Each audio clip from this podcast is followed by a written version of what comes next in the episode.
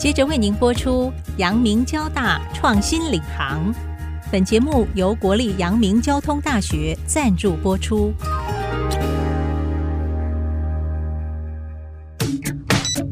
欢迎登入 IC 部落格，让主持人谢美芳带您链接产业趋势，遇见科学、科技、医疗与人类未来。请听阳明交大创新领航专题系列。欢迎听众朋友再度收听 IC 部落格阳明交大创新领航专题系列。我是 IC 部落格的阁主谢美芳。今天在线上呢，和听众朋友要继续透过我们阳明交大擘化的智慧医院目前的发展现况以及未来的发展愿景，就教于我们首任的唐高俊院长谈谈这座医院的未来愿景。院长首先在线上。跟我们听众朋友打声招呼。嗨，首先主持人好，很高兴有这个机会。线上的朋友，我相信有阳明交大的学长学弟们，也有很多关心我们医院发展的民众。大家好。第一个问题，我想请教的就是说，目前这个智慧医院啊，它还叫做义清医院吗？目前最新的进度。OK，第一个，我们现在我们的医院叫做竹民医院。那为什么最后又回到竹民医院？因为我们觉得这个医院基本上代表了交大的整个一个精神。交大我们有竹福，而且第一任贡献很大的校长姓林嘛，他的字就叫竹明，所以我们现在目前的名字叫竹明医院。OK，医院的规划基本上面，当在整个规划，第一个就是说我们要提供什么样的医疗服务，这是最重要的。第二个就是我们的 vision 在哪里？嗯哼，那我记得那时候刚开始的时候，在我进来的时候，呃，学校已经给我一个任务，就是说我们要做医疗服务的四点零版。什么叫四点零版？基本上面就有一点，正好我们进入到 AI、IoT 的一个时代。那这时候就要第一个问说，医疗到底将来会怎么走？我们是不是还要像现在一样？一点点小的事情就需要跑医院来，然后可能得到院内感染，然后你又奔波的很厉害，或者说是我们可不可以透过这个无线的装置，提供一个远距的服务，甚至说提供一个所谓的随时监控的健康状况？嗯，那这种模式是因为交大校友非常非常多人是在做 ICT 的产业，所以他们希望把这种模式给带进来。那我自己做医生也做了将近四十年。我也觉得传统的医疗模式 it's about time to change，该改变。那我们以往的模式都是以医生专科为中心。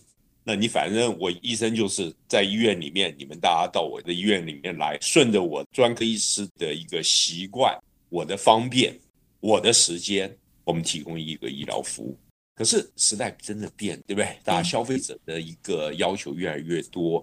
而我们可不可以利用这些新的科技，让我们医疗服务变得更人性化一点，甚至有一点像是说类似旅馆的样子，你不需要像医院传统的医院在那边等待焦躁，而且大家觉得很恐慌，搞不清楚。所以在这种前提之下，那我接了这个任务，大家都在规划当中，规划了非常非常多。可是还是要回到一个实体的医院，对不对？没错。所以我的任务最重要，大家好奇就是说，这个实体医院我们到底要怎么做？到底要做什么事情？当这实体医院要成立的时候，当第一个要被核准。那我知道，在过去五年左右，我们为了取得这个医院的核准，花了非常非常多的时间。最后，新竹市卫生局核准了我们三百张床。很多人说，哇，三百张床太小了。那对我来讲，我觉得三百张床，第一个。可以足够的做这个事情，因为当你有了这些科技的时候，当你能够把医院延伸出去、outreach 出去的时候，它三百床可能可以发挥五百床的效用，这是第一点。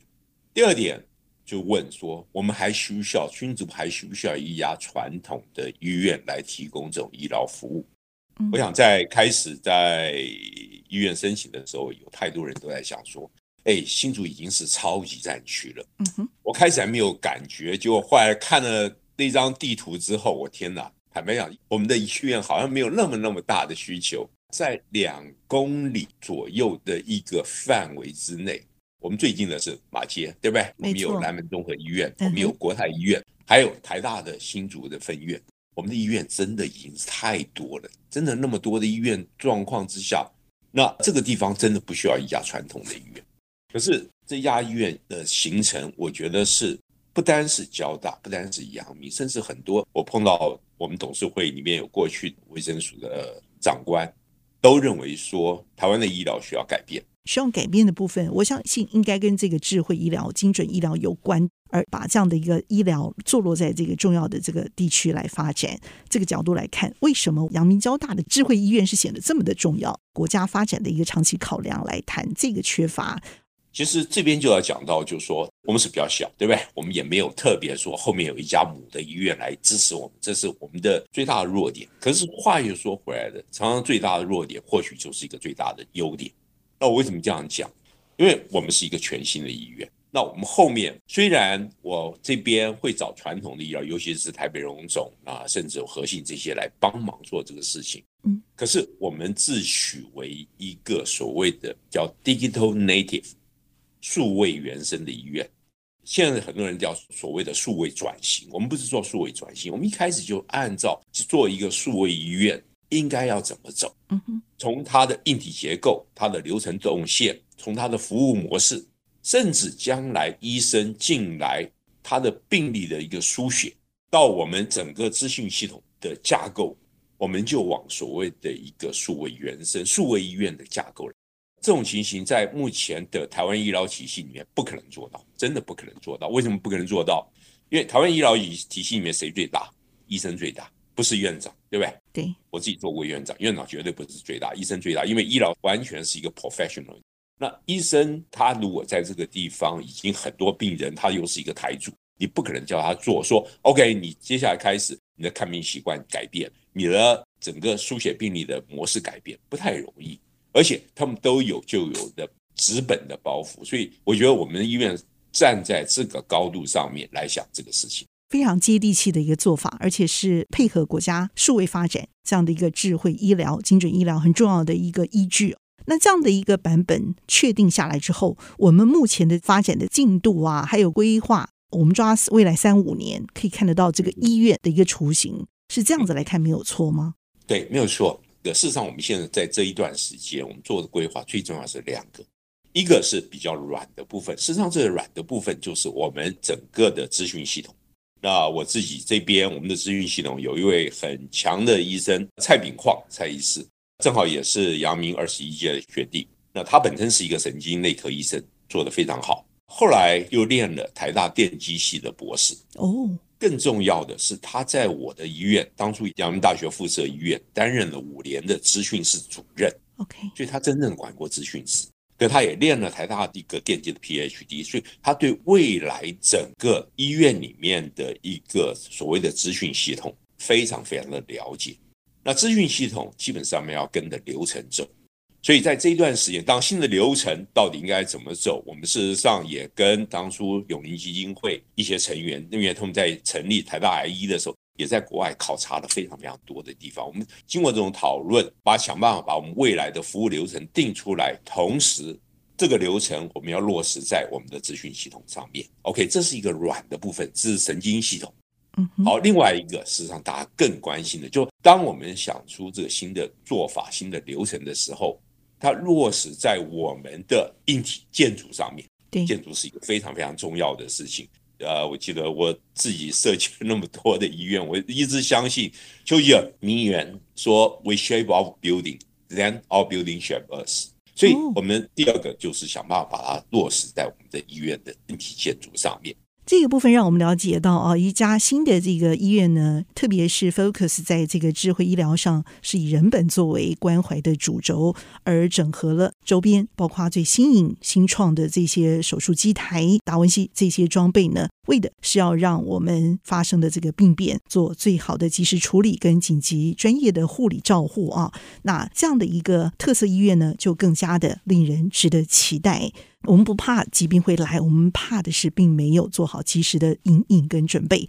但是，竹米智慧医疗可以做到软硬体整合的设计。新上和听众朋友精彩的分享，是我们的阳明交大竹米医院医院院长唐高俊院长精彩的分享。我们先休息片刻，稍后呢再回到阳明交大创新领航。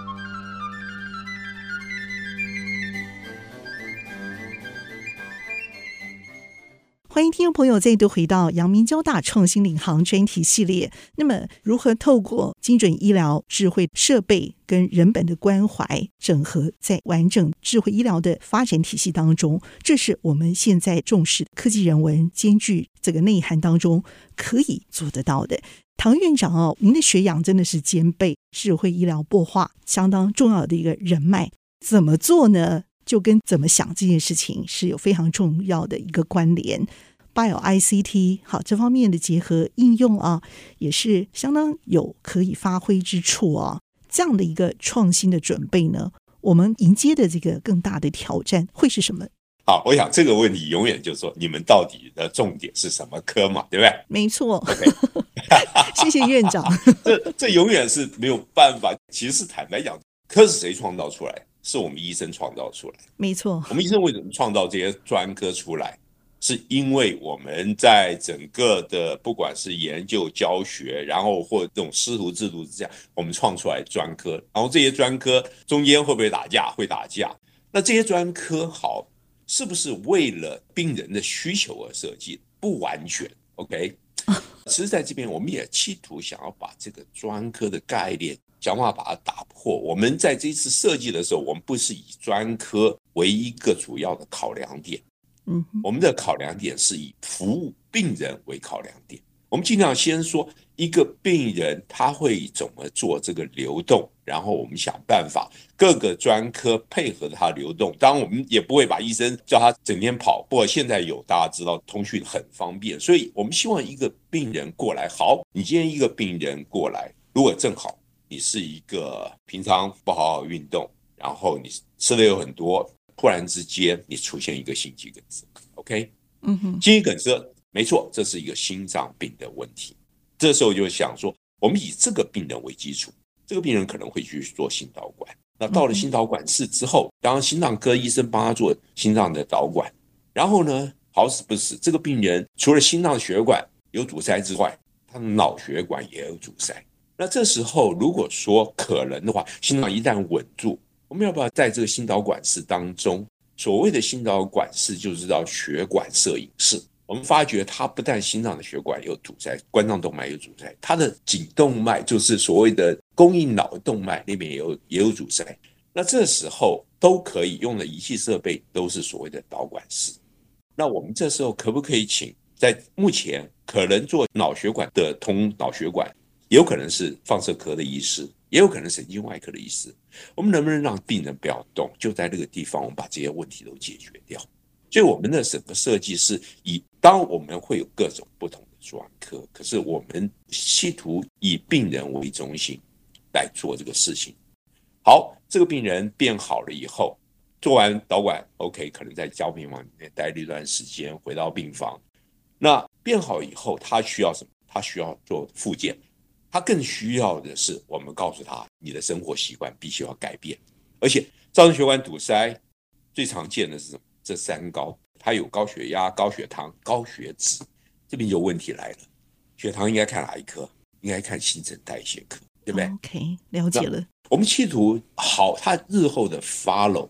我们可能就这个病人说会有一个主要的主治医师，可是我们企图把新陈代谢科的医生有关他血糖的控制也把它集中在一起。那他这一次脑血管阻塞，他将来可能看神经内科的医生，我们也企图把这些医生的意见尽量围绕在这个病人，所以我们会是一个真正的以病人为中心。我们从开始的硬体设计，让病人尽量不要奔波，到我们的整个资讯系统的一个流程。我们都围绕着这个病人走，在新竹这个地区有非常非常多的医院，实际上每家医院也在做类似的事情。这样讲好了，既然是交大校友捐赠的医院，我们也必须照顾这些交大的师生们，包括我们旁边的邻居们。这边新竹就是全国最重要的重症，科学园区这些电子业的人非常非常的辛苦，压力非常非常的大。那他们会产生什么样的疾病？事实上，我刚刚讲的就是一个 typical。一个电子从业者，他可能会碰到的问题：心脏的问题，他有神经的问题，他有血管的问题。血管的问题会牵扯到神经，也会牵扯到心脏，也会牵扯到肾脏。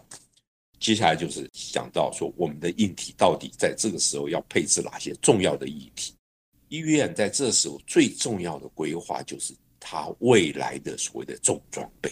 第一个重装备是影像，嗯哼，就是我们的 CT-MRI。这个影像，这这是我们医院医生要做诊诊断上面一个最基本、最基本的部分，影像一定要有。第二个，当你这个病人需要手术的时候，对不对？一定要来医院手术，你不可能在家里弄一个手术室，而且手术室需要集中，而且手术室更重要的，里面的新的设备不断的推陈出新。所以我们的手术室现在可以想到的，我们会有将来的复合式手术室，叫做 Hybrid OR，这里面会把心导管和手术室给融合在一起。我们会有一个所谓的一个达文西。达芬奇，OK，将来这种用所谓的机器手臂来做手术越来越多，所以我们手术室的架构是一个非常非常重要的一个架构。这些病人开完手术或者病很重的时候，一定需要加护病房，所以我们的重症是在我们的四楼，我们有手术室，那对面就是我们的加护病房，OK，这是第二个。那第三个就是血管摄影师，刚刚提到的血管摄影师。那我不会把像以往血管摄影师很多医院在放射科摆一台，然后在心脑管室有摆一台，各个做各个的。我这时候企图把它整个融合在我们的血管摄影室，不管是你哪一科，你需要我这个血管摄影，我们让他一起来做这个事情。嗯嗯。那至于说这些病人会不会产生一些肾脏病的问题，当然会。可是我们决定，就是第一个，肾脏科的病人可能需要洗肾。洗肾事实上在我们周遭的，不论是医院或诊所，都可以做得很好。所以我们会跟周围的一个部分做一个很好的一个整合。设计加护病房的时候，我们里面就会有八床的洗肾床。万一病人状况急的话，我们绝对不会让病人动。我们一定在急迫的状况之下，让病人不动，以他为中心，我们做一个最好的一个处理。交大前阵子有一个校友特别来找我。他是做用影像就可以看到他的心跳，分析出你可能会不会产生心率不准。那如何把这些的部分融合到我们医疗上面的照顾？我觉得这是一个非常重要的东西。就他们有各种不同新的一些设备，包括的远距生理讯号的一个传送。我们就回到第一个病人，他曾经心肌梗塞，然后脑血管我们把他通好了，然后他的后来我们给他做了复健，然后回到家里。当然，我们会让他生活习惯做改变，可是你如何去监测这些？那这个时候，不管是用这种智慧的手环，或者用手机，这些就变得非常非常重要。那偏偏这个病人又是心脏的疾病，大家知道，心脏疾病最讨厌的时候就是所谓的心因性猝死，对不对？他上次好不容易没有问题，他的冠状动脉我们把它打通了，然后给他装了支架，OK，涂药的支架，我们现在他也定期的吃这些药。可是心因性猝死，我们最怕的是什么样？最怕的是突然出现一个心律不准，很多病人会一下子变坏，是出现一个很严重的心律不准。这心律不准其实很好处理，最简单的就是嘣的电一下，他就回来了。哦，有的时候你看到一个病人他突然倒下，我们通常都会先敲一下，因为他那个时候出现一个所谓的一个心室过速的状况，所以他没办法把血给打出来。所以他接下来他的脑子也没有血，心脏也没有血。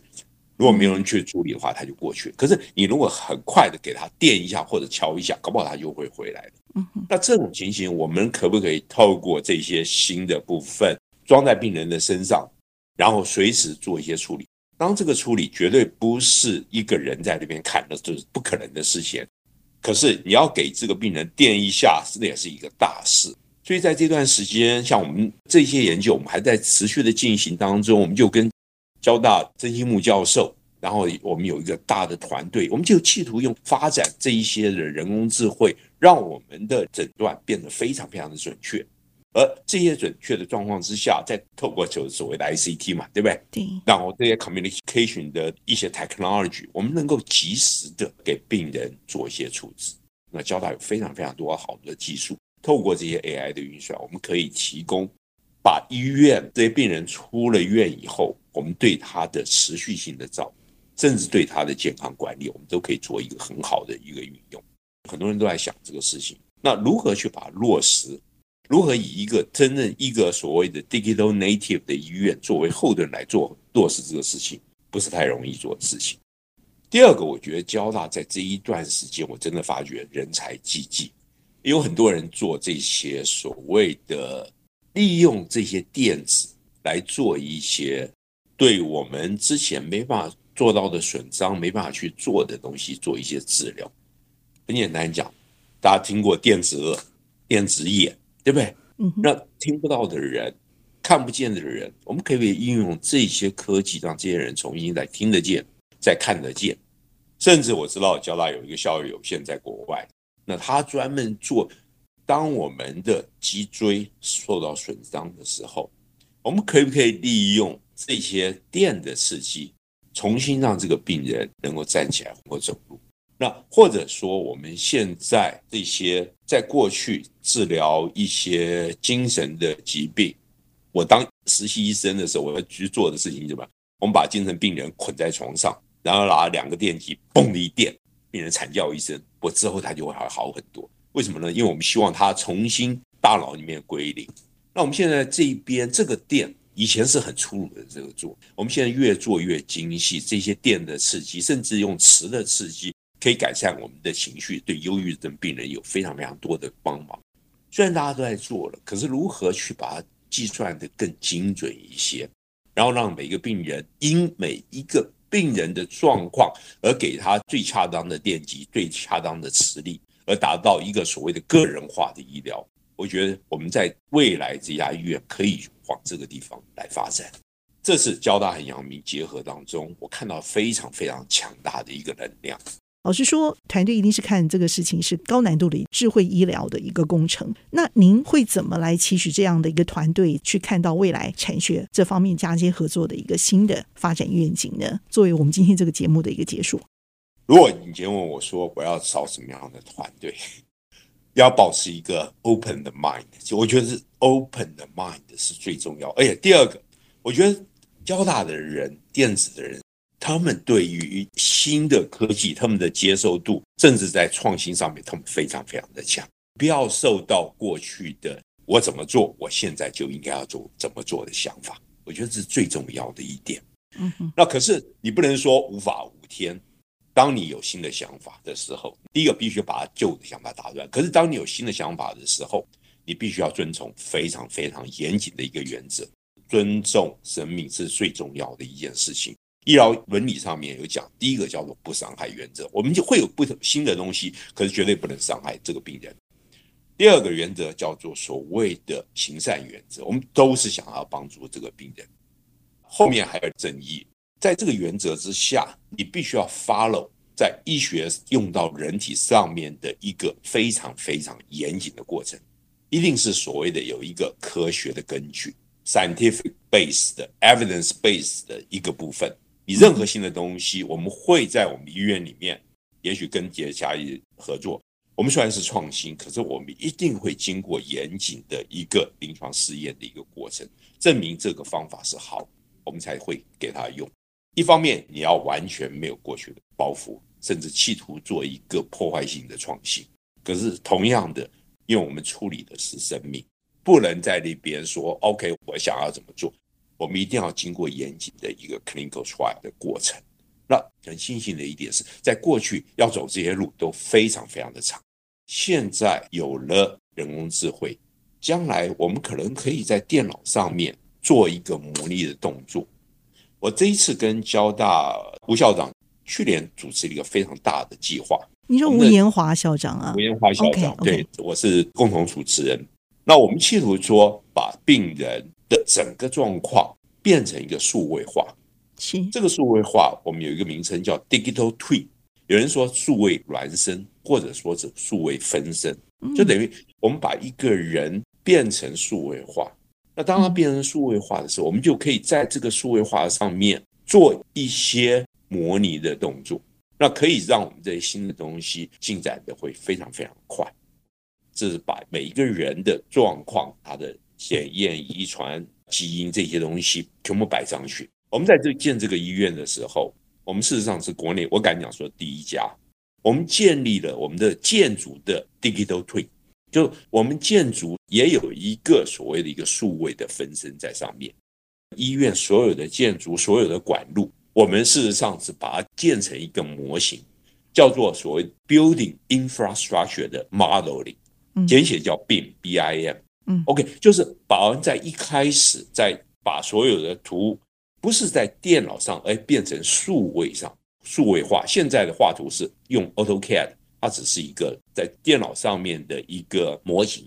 基本上它还是一个 analog 的一个模型，那我们现在希望把它变成整个 digital 的模型，这有什么好处？将来我们的任何的管路，将来我们在医院里面监控哪边这个病人跌倒，我们马上在整个中控系统当中可以很快的就做出一个反应出来。我的管路将来要做任何任何变化的时候，我在这个模型上面，我可以先做一个 simulation，我再来做。我觉得你要在看科幻电影。就是阿凡达的故事，人可以变成一个阿凡达，建筑也可以整个建筑变成一个阿凡达，这是一个非常非常创新的部分。因为之前要做这个 building infrastructure，事实上这个 model 并不是太容易。当然，在一些像台积电厂，他们都已经做了，因为医院更复杂。不过我们这一些去度去挑战这个复杂的过分，所以这个也是五年后我们可以看得到吗？应该是说，我们已经找到希望跟我们合作的一些专家。一起来做这个事情，这也是为我们的竹民医院 Digital Native 这样的一个发展呢重要的一个结论。我想您会做这样的一个规划，一定有把握吧？对不对？有九成把握吧？是好，我们会用一个几率的方式，因为任何事情都是一个几率。事实上，就 AI 上面，它只是几率的高到多少而已。我们有把握去做，我们就进来 Go for it。人生不去这样做的话，就不会进步，对不对？好，那么一起努力，那么也在空中听到这样的一个希望工程的一个展开，走向未来的智慧精准医疗，也许是艰难的挑战，更是希望的一个挑战。谢谢我们的第一任的阳明交大竹民医院院长唐高俊院长精彩的分享。阳明交大创新领航，我是谢美芳，我和院长一起在空中和大家 say goodbye，拜拜。